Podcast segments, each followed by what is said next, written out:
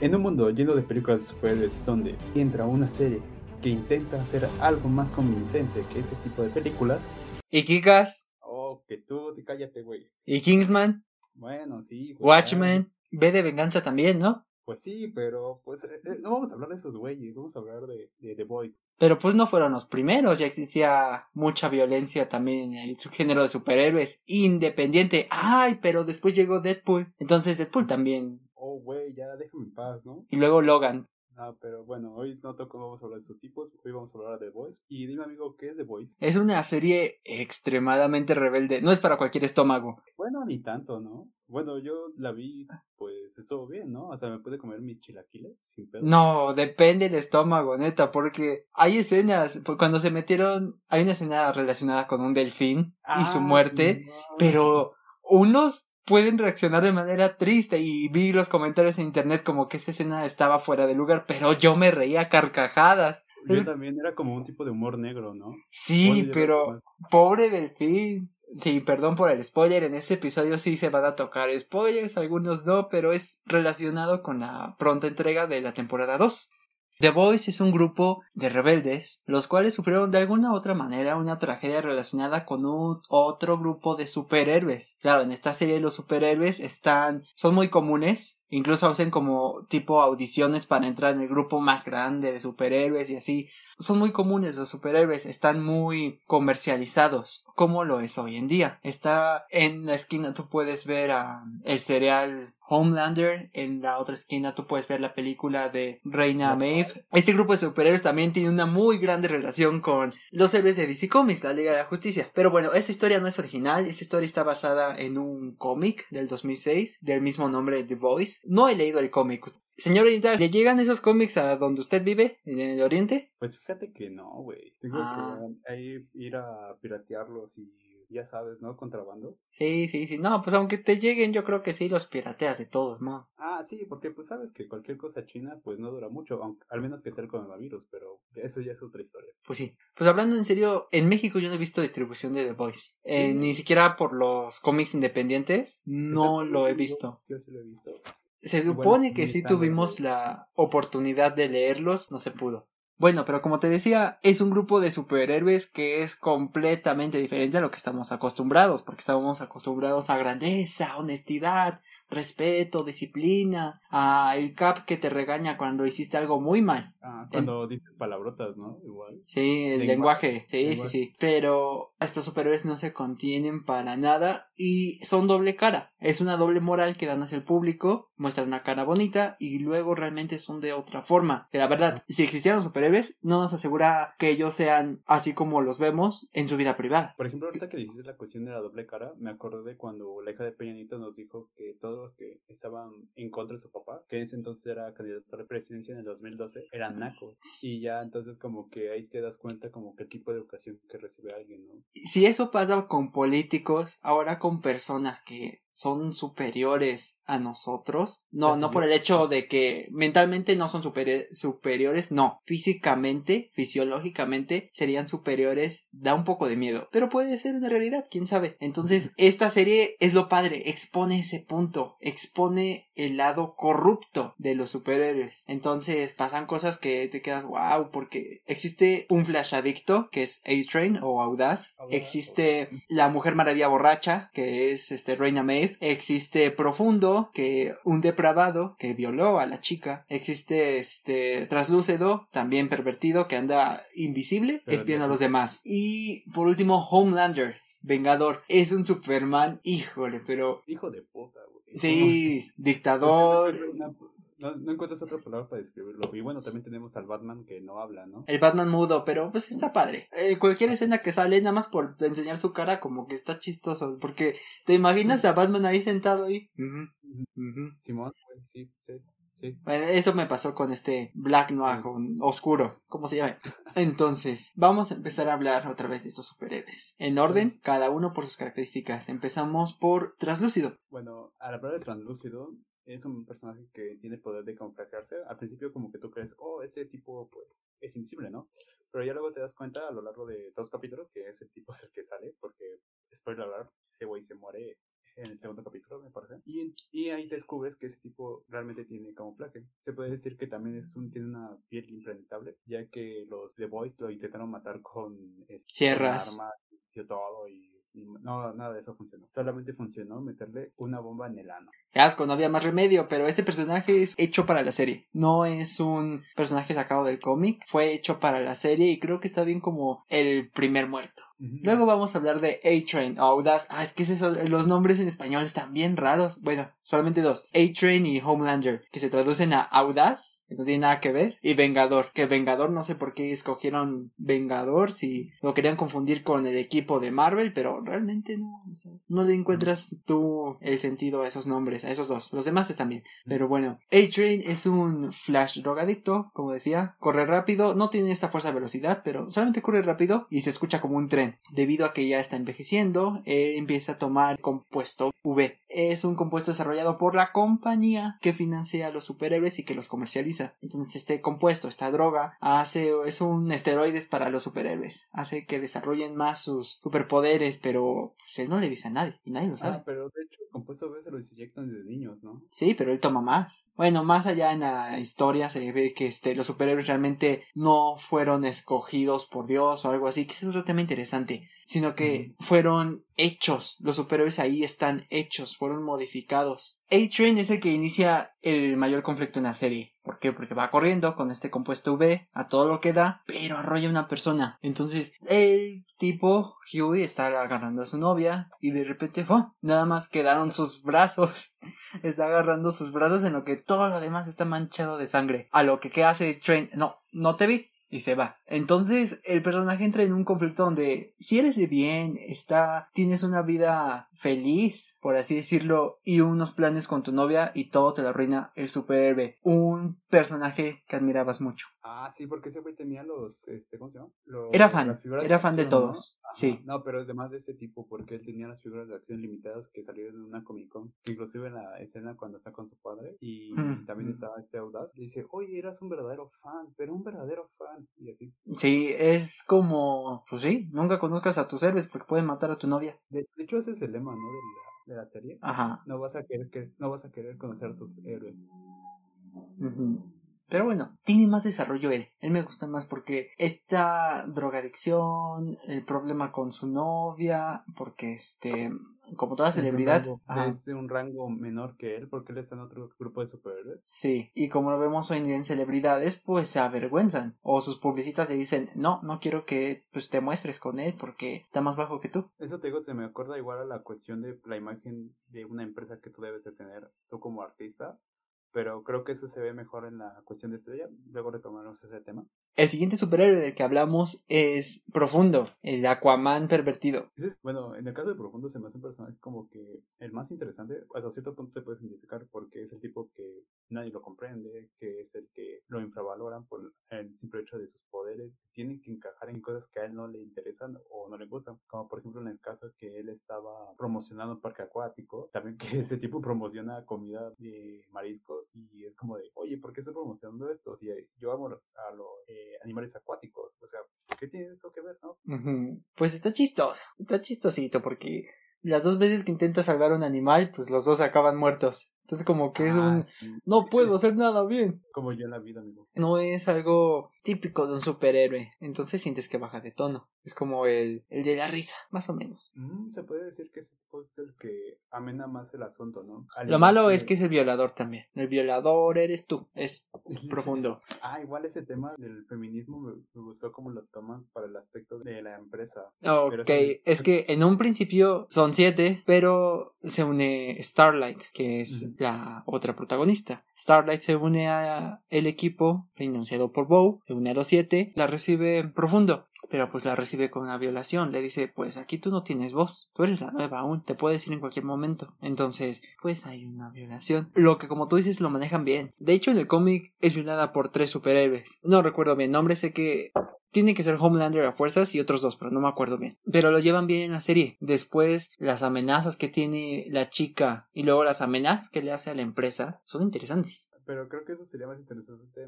analizarlo cuando estemos hablando de Estrella. Sí, sí, sí, ahorita lo retomamos. ¿Y quién sigue en la lista, señor Oriental? Ah, sigue Black Noir, que es el personaje que tiene menos participación, pero yo siento que es como que el que se lleva las escenas, ¿no? Cuando él aparece. Por ejemplo, me encanta la escena cuando están los ya los cinco reunidos, me parece, porque pues ya no está este profundo y tampoco está translúcido. Y como que este Homelander empieza, o Vengador empieza a cagarlos a todos, ¿no? De es que todos están, están comportando mal y que no sé qué y que no sé cuándo, excepto todo oscuro. Tú estás bien. El tipo como de, mm, ah, está bien, ¿no? Está chido.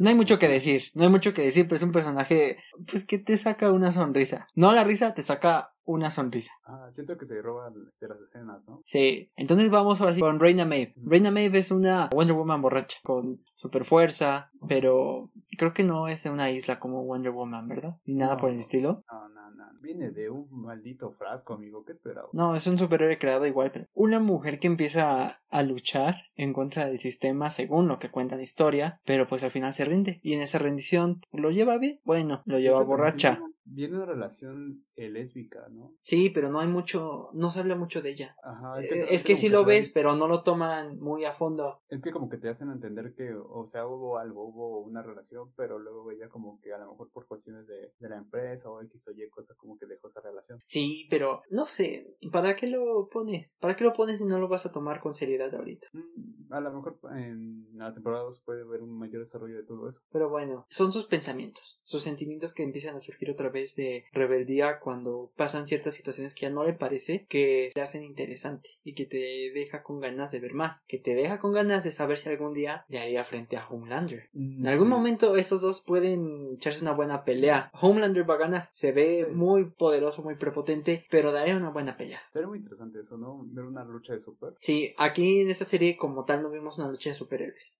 No solamente vimos una que otra escena donde usan sus poderes, pero se entiende, pues no está, no tienen un presupuesto tan grande como para hacer este peleas de superhéroes. La, lo piensan bien y este, y, usan sus efectos visuales para escenas específicas, como la del avión. Ah, eso estaba muy, muy buena.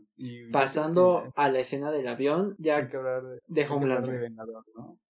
No, que creo que ese es el que el personaje que más me gustó, fíjate. Sí, a pesar de que es un maldito, es un buen villano. Ajá, porque por ejemplo es un, es un tipo que es muy manipulador. Que por ejemplo, si tú estuvieras en el universo de este, de The Voice, y tú lo vieras, realmente pensarías, oye, ese tipo se ve muy buen pedo, ¿no? Se ve realmente un héroe modelo, alguien que tú le confieras a tu perrito, pero ya cuando te lo pones a ver y ya lo empiezas a conocer y cuando vas viendo la serie te das cuenta que ese tipo es un maldito. Porque creo que donde se desarrolla mejor todo eso es cuando es la escena del avión. Sí. De que de hecho ese tipo la cagó. Sí, es un avión donde está capturado por terroristas y mandan a los dos superhéroes más grandes, Reina Maeve y este Homelander. Y en la escena todo iba bien hasta que este menso mata al, este, a los secuestradores, a un secuestrador, pero el panel de control es este, destruido por su culpa. Y en vez de intentar hacer algo para salvarlos, Ruina Maeve le, le, insiste. Ella está confundida, quiere hacerlo, quiere salvar a todos, pero tú nada más ves cómo Homelander es tan déspota y quiere, se quiere ir, quiere marchar. Digo, pues ya ni modo. No es mi problema. porque dijo, no, ya no puedo, ya. Y, por ejemplo, también me encantó esa escena cuando está con sus rayos láser y empieza a decir, oh, que todos atrás y no los voy a pulverizar. Ahí es cuando sientes el verdadero, qué maldito, qué, qué maldito. Por esa parte del villano lo sientes muy fuerte, pero luego está la parte blanda de Homelander que son sus orígenes. Y como se les ah. comentaba, el compuesto V fue inyectado a todas las personas. El primero fue Homelander, el primero con éxito, ¿no? Y fue, en un laboratorio, entonces es algo atípico, pero en este sentido él quiere descubrir más y más y por qué lo trataban con engaños y luego se desenvuelve otra situación donde él tiene un hijo y quiere saber más, entonces cambia la moneda, ya no lo ves completamente malo, sí, sigue siendo el villano y así, pero pues ya le tienes lástima. Es que esa serie siento que es de tonos grises. O sea, realmente no hay un malo malo, porque por ejemplo igual te pones un poco empático con este Homelander porque realmente no tiene una familia. Y también, por ejemplo, eh, su única figura, por así decirlo, materna es la gerente o la CEO de Go International, que hace una relación medio extraña. Sí. igual sientes empatía porque le quitaron a su hijo y todo eso. Y es igual como, por ejemplo, con Butcher, que bueno, después se puede retomar. Realmente ningún personaje es bueno o es malo, simplemente son humanos. Y es lo genial de esa serie, o lo que a mí me gusta mucho de esa serie. Pues acabando con Homelander está Starlight, que es la principal, es la Oh. que entra al grupo, niña bien, Bien. que entra, sí, niña bien, engañada por su mamá, de esto es para ti, esto es por tu bien, pero pues es como que la mamá americana que quiere que a fuerzas su hija sea exitosa para que después ella reciba el dinero. Este entra al grupo superhéroes, ve que las cosas no son como se las pintaron, lucha por lo que piensa, especialmente en el campamento de la religión, dije, chin, trapea con la religión, vaya, o sea, no le importó, habló de la religión, pero pues como que, pues están mal ellos, ¿cómo Ajá, es decirlo? no, no me trató como de decir de, oye, tus creencias son malas, ¿no? Fue Ajá, como pero- Fue como de, mira, ve, la Biblia dice tales cosas, tales cosas, y no se tienen que tomar como tal literal. Al final de cuentas, pues, yo la verdad no soy religioso, pero muchos amigos que me han dicho que son religiosos me han comentado que, o sea, Dios te quiere tal cual y como eres, solamente pues tienes que irte por el buen camino y saberte cuidar, ¿no? Ajá, es que yo creo que la serie supo atacar ese punto de la religión bien. No tienes Ajá. por qué decir es que lo hicieron con malos sentimientos. No, ellos prácticamente dijeron somos humanos y tenemos errores. Y está bien. Ajá, y por ejemplo también en la cuestión religiosa hay un personaje que es un super que tiene los poderes del Mr. Fantástico, pero que ese tipo es como un evangélico, puede decir, que él también como que está en contra del, del matrimonio igualitario y todas esas cuestiones como muy conservadoras. Pero vemos a lo largo de la serie que ese tipo es homosexual. Y Uy, uy, uy, sí, lo voy a bendecir, sí, no, no, cosas del diablo, hijo, cosas del diablo.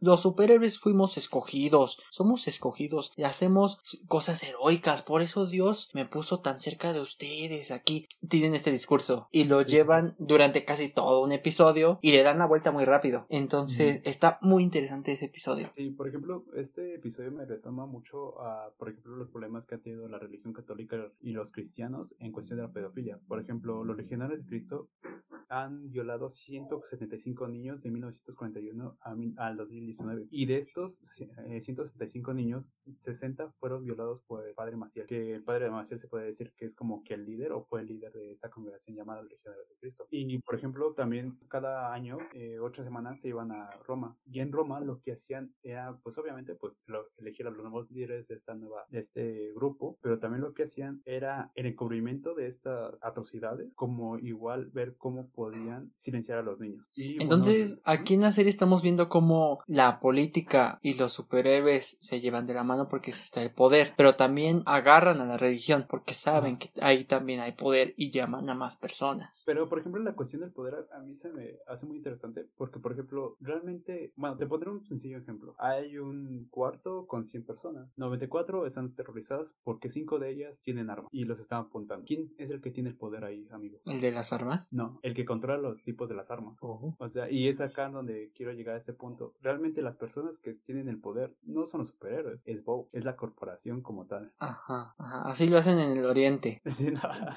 Sí, El poder eso- no lo tienen las armas. El poder la tiene la persona que, La que gente. maneja a la gente que tiene las armas, ¿no? Ajá. Y siento, y básicamente son cuestiones de poder, ¿no? Sí. Pero bueno, dejando de lado esto, también me gustaría eh, ya tocar el tema de lo del feminismo, que por ejemplo también este evento religioso, es, este ya dice, es que a mí me violaron o a mí me hicieron que le practicara sexo a uno de los superiores. Y entonces esto canaliza todo Bow y ellos como que empiezan a pensar, rayos, rayos, ¿cómo le voy a hacer para poder manejar eso? Y lo manejan de manera excelente, porque por ejemplo posiciona la empresa de manera que realmente apoya a las mujeres, igual que ponen a esta Star o Estrella como un símbolo femenino de empoderamiento. Y ella se queda con su cara de, oye, yo no quería hacer eso, o sea, realmente no hicieron nada, solamente me están utilizando y todo. Es como, por ejemplo, cuando fue lo de lo del paro de mujeres acá en México, que gran mayoría de las empresas les dieron el día a las mujeres, pero realmente en cuestiones como, por ejemplo, de abusos sexuales y cosas, y cosas por el estilo, a veces solamente se quedan callados. Y es como de realmente están ayudando a la vez, o X o Y situaciones,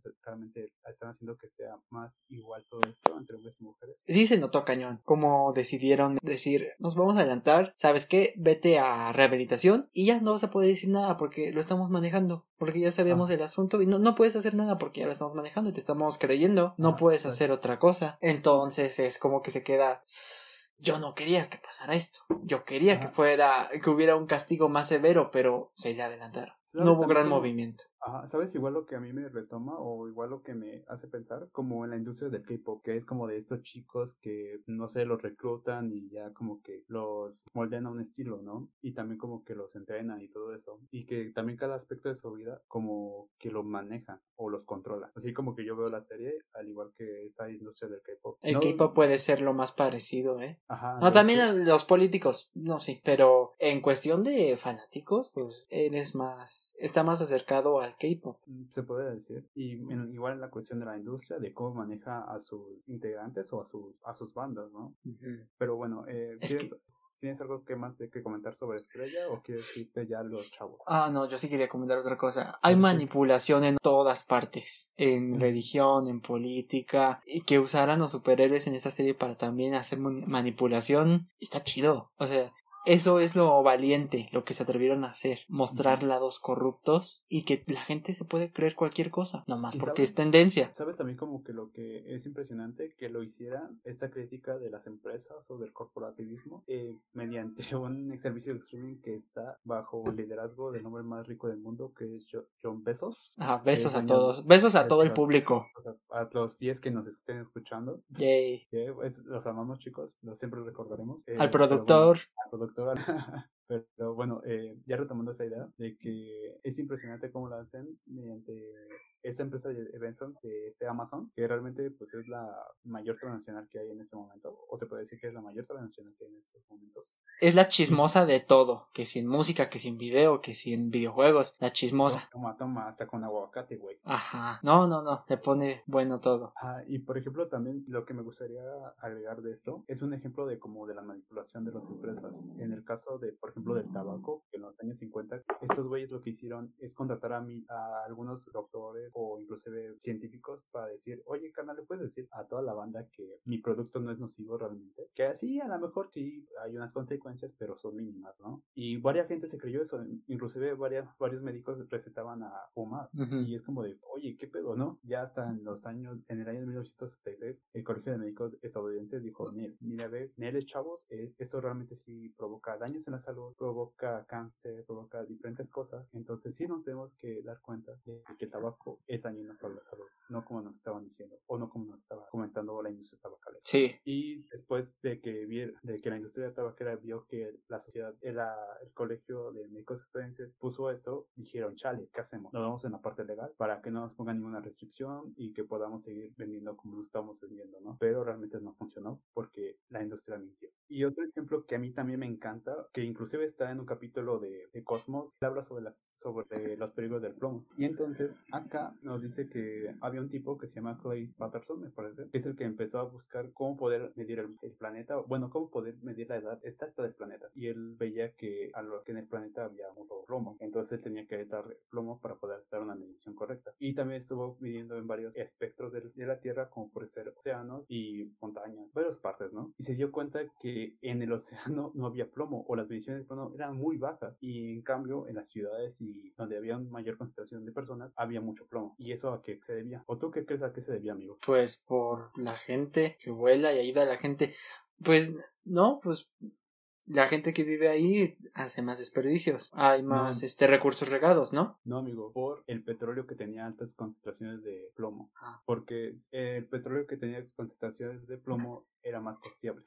Y entonces este güey se dio cuenta de esto y empezó a hacer como que publicaciones. Y entonces lo que hizo la sociedad, la, la industria del petróleo, es contratar a alguien que le dijeron, oye güey, ¿me puedes hacer un documento o una investigación científica donde tú digas el plomo no es dañino para la salud? Y este güey pues dijo, Simón, yo lo hago y lo publicó. Pero ese tipo empezó a hacer campañas, empezó a seguir escribiendo, investigando. Inclusive se fueron a juicio. Y, y gracias a este gran sujeto, ahorita el plomo ya no está en la mayoría de nuestros bienes no está en el petróleo. Bueno, ya en lo del petróleo que, bueno, la gasolina que echamos a nuestros carros. Pero eso fue causado por ese gran sujeto. Pero si no hubieran tipos así, realmente estas empresas hubieran seguido. Como es en el caso de Bow, que por ejemplo, Bow, en el caso de la serie, limita a la gente. De que diciendo que realmente superhéroes son del cielo, que son traídos de Dios. Pero realmente vienen de un maldito laboratorio. Entonces, como ven en un laboratorio, todo esto se entera un grupo de personas que son los llamados boys los muchachos. Ellos no me gustó. Ese equipo no me gustó. Nada más hay un personaje que me gusta, que es Butcher, que es como que líder. Todos los demás no tienen algo que sea personal o que destaque de los demás, ¿no? Solamente son dos, este, ahora sí que el negro y el oriental. Ah,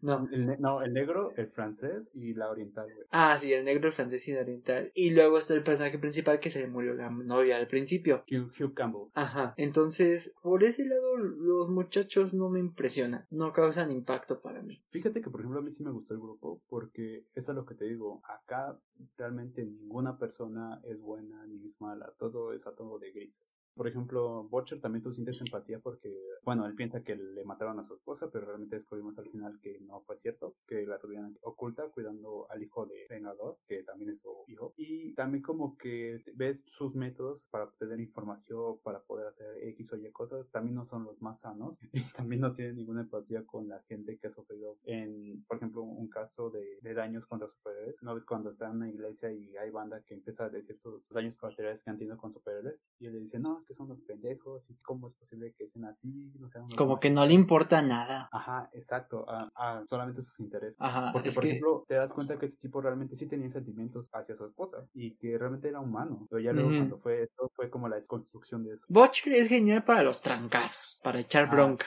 Perdió a su esposa, es un misterio porque dicen que primero que se suicidó, que fue violada por, por Homelander, pero al final pasa algo con ella y pues es completamente diferente. Es el plot twist de la serie, ¿no? Ah, sí, me gusta ese giro. Ajá, pero Butcher es el más destacado. Tiene un bigote aquí bien machote y le echa bronca a todos y le echó bronca a cada uno de los superhéroes de cara. A Vengador se ve realmente la valentía de este tipo. Por ejemplo, ¿sabes también? Eh, Hugh se me hace un personaje muy bueno porque inclusive puedes mm, identificarte con ese tipo que a lo mejor tienes miedo de hacer algo, de hacer tus proyectos, pero llega una cosa que es externa a ti y te cambia todo. Y es cuando tú empiezas a progresar, a intentar cosas, a hacer malas ideas como nosotros con este podcast.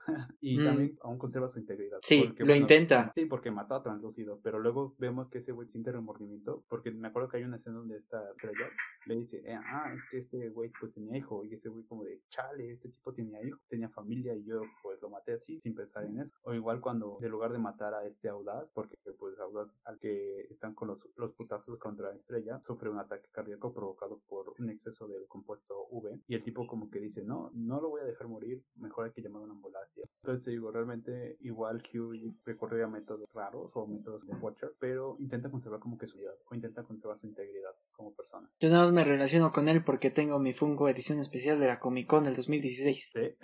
la verdad no, pues es un personaje más no, es que sí, está grueso de su novia. Y es lo que te da pila para toda la serie, para ver si se hace justicia o no. Ah, exacto. Y por ejemplo, inclusive los otros personajes como que igual se puede decir que ayudan al desarrollo del, del equipo, ¿no? Porque, por ejemplo, al principio como que había una discrepancia entre este Mamaleche, que es el negrito, y Frenchy, que es el francés, porque antes de que hicieran ese grupo ya tenían otro, donde igual buscaban poder reeducar a los super, pero no lo lograron y hubo muertes. Entonces estos dos tipos tenían como que sus diferencias. Ya con la entrada de Huey se desarrolla mejor el equipo. Igual ellos logran tener una mejor interacción. E inclusive se refuerza un poco cuando llega Kiriko, que es la asiática, que tiene el compuesto B gracias a terroristas, que estos mismos terroristas consiguen el compuesto B gracias a los super. Sí, pues ese es el argumento para la próxima temporada, superhéroes terroristas y cómo le van a hacer frente y que por eso está salvado Bow, porque necesitan alguien que dé la cara y Bow va a dar la cara para enfrentar a esos terroristas. Entonces, pues sí se viene chido la segunda temporada. Ah, no, se resuelto el conflicto, el conflicto inicial de Jihui no se resuelto como tal, sigue abierto. Entonces, pues, a ver qué pasa. Estamos invadidos realmente de películas superhéroes por lo mismo del efecto Marvel y el efecto DC de crear películas. Bueno, siento que esta serie cae al, a la al dedo porque realmente estamos en un mundo o en un momento en el cual se ha saturado mucho de películas superhéroes. Al igual que este año casi no se estrenaron películas superhéroes y las que se estrenaron realmente pues no fueron muy buenas que digamos. Y entonces siento que también esta sobresaturación del mercado con películas superhéroes también me recuerda a lo que fue la sobresaturación de películas en el aspecto de las de western en los años 50 y 60. Pero esa sobresaturación de mercado fue gracias a un tipo llamado John Ford, que es un director de western. Y no digo que el western haya sido malo, o sea, realmente hubo muy buenas películas, como por ejemplo El secreto del jinete, Johnny Guitar, Los siete magníficos, que por cierto, esa película es una adaptación de los siete, los siete samuráis de Akira Kurosawa, que Akira Kurosawa no es cualquier Wei. También es un compatriota, un oriental. También me gustaría decir un dato curioso, que la primera película de acción, de hecho, fue un western que se llama Asalto y robo al tren yo creo que la mayoría hemos visto este genial plano que hacen, que, o esta, este, esta escena icónica, donde es un tipo que está en un plano, en el primer plano y hace un disparo, que luego se retomaría en películas como El Agente 007. Pero, ¿cómo pudo sobrevivir después el western americano? Pues con sus variaciones, ¿no? Como puede ser en el caso del cine de superhéroes o la serie de superhéroes con The Voice, ¿no? Pero en el caso del western fue el Spaghetti Western, creados por banda europea, que en signos más específicos de Italia tales personajes como puede ser Sergio Leone, Dario Argento y Bernardo Bertolucci, que por ejemplo hicieron grandes clásicos como Érase una vez en el oeste, El y el malo y El feo. Bueno, amigo, eh, ¿tú qué opinas realmente del cine superhéroes, de cómo va la, la, la industria de ese tipo de películas? El camino formado ya se rompió hace tiempo, que fue el de Marvel. Ahora hay muchas direcciones que se pueden tomar. Puede haber un Umbrella Academy, puede haber una película de Los Increíbles de Pixar familiar que la puedes disfrutar. Puede haber The Voice, puede haber más series de Marvel que tomen este otros temas, con política también. Puede haber otra, una serie de Deadpool. Ay, qué padre estaría. Pero hay distintos caminos. The Voice lo hacen muy bien, lo hacen muy bien. No es una serie que tenga un enorme error, pero tampoco es perfecta. De hecho, tiene un 92% en Rotten Tomatoes, ¿no? En la primera temporada. Ah, yo no entiendo. La gente le gusta ver cómo mueren los delfines. Pues no sé, amigo, es la parte del morbo y la parte de que es una propuesta. Sí, es la parte del morbo. Como no está abierto para todo el público, también está limitado. Pero aunque esté limitado, de todos modos, quitando todas las cuestiones de violencia, pues está bueno. No, a mí me gustan las cuestiones de violencia y cómo desarrolla la trama. Porque, no, pero si le quitaron la violencia a la serie, ¿tú la seguirías viendo? No, porque haz de cuenta que las escenas de violencia tienen un significado. Realmente pues hace que se desarrolle la escena. Porque si tú quitaras la escena del avión, como que le... Es que ahí no hubo violencia. No, pero sí hubo algo explícito porque quitaron la cabeza a los terroristas y hubo, sí hubo escenas de violencia. Y también siento que es una escena muy impactante de ver. Ah, bueno, tienes razón. ah, pero se puede recortar. Sí, yo te digo, o sea, la serie funciona conforme esté la violencia. No es como, por ejemplo, las películas de gore, por decir, las películas gore japonesas o chinas, que solamente es violencia explícita sin sentido, sino acá la violencia sí tiene un significado y realmente repercute en el desarrollo de la historia. Igual la parte cuando matan a la novia de Hugh Robin es una escena muy violenta. También se trae un peso, ¿no? Para que Hugh pueda rebelarse y poder vengarla. Esta serie no funciona sin la violencia. No digo que la violencia sea mala en el aspecto de que tú vayas y le partas tu madre a tu hermanito, pero sí, esta serie funciona con violencia. Es igual como, por ejemplo, las películas de Quentin Tarantino, que la violencia es una forma de poder expresar una idea o un sentimiento, o una forma de poder desarrollar a los personajes. Sí, viva. Viva la violencia. Viva la violencia. Como los güeyes de la combi, ¿no? Que se lo madrearon.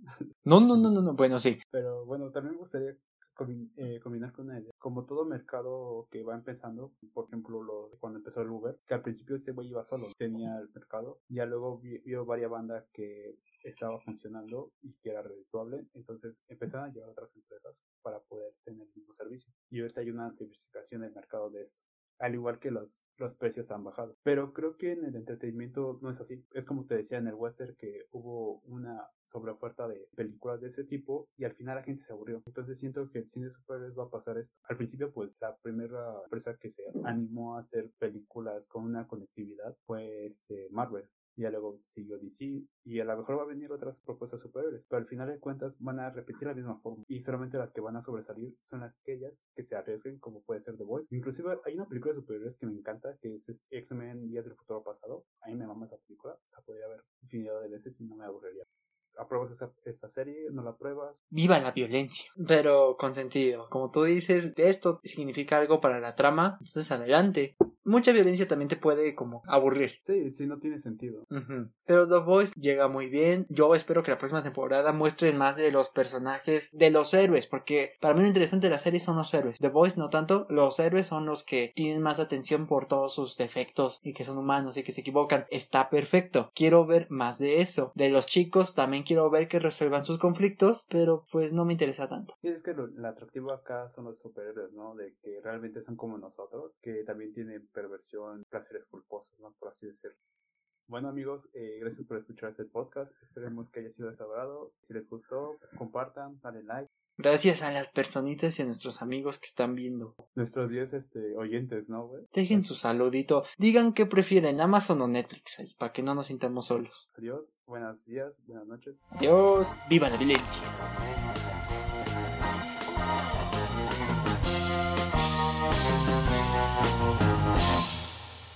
Música